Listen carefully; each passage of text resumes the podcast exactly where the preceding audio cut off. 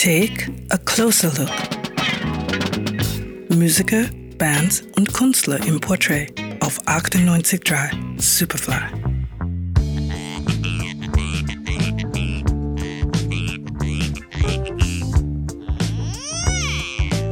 Geschichten aus Tausend und einer Nacht mit der indischen Sängerin Asha Putli, die in den 60ern in Singapur angefangen hat, mit der Band The Surfers von einer internationalen Karriere zu träumen und schließlich das heutige Mumbai verlassen hat, um diese auch zu machen.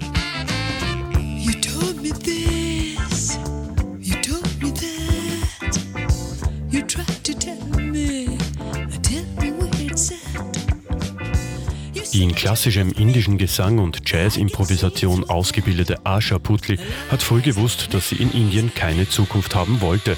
Sie geht 1969 nach New York und bleibt dort vier Jahre. In dieser Zeit schafft sie den Sprung in die Spitze der Avantgarde, sowohl als Sängerin als auch als Schauspielerin.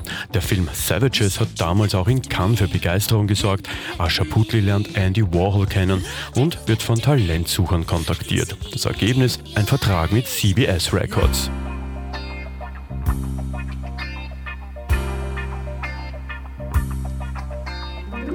Zunächst singt sie für die Peter Ivers Blues Band und wird in diesem Zusammenhang vom Rolling Stone Magazin hochgelobt.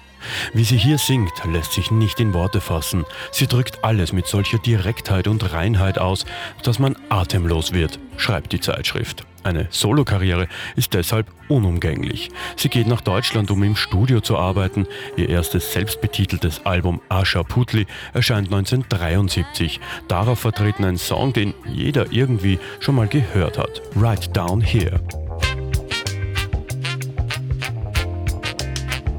Diese Nummer und I Take Love werden zu Hits. Asha Putli hat es geschafft. Nur kurze Zeit später legt sie mit den Alben She Loves to Hear the Music 1975 und The Devil is Loose 1976 nach.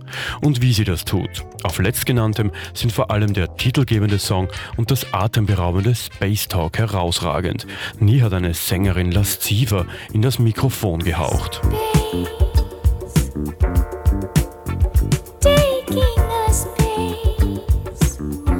Die Songs von Asha Putli sind beliebte Sample-Vorlagen.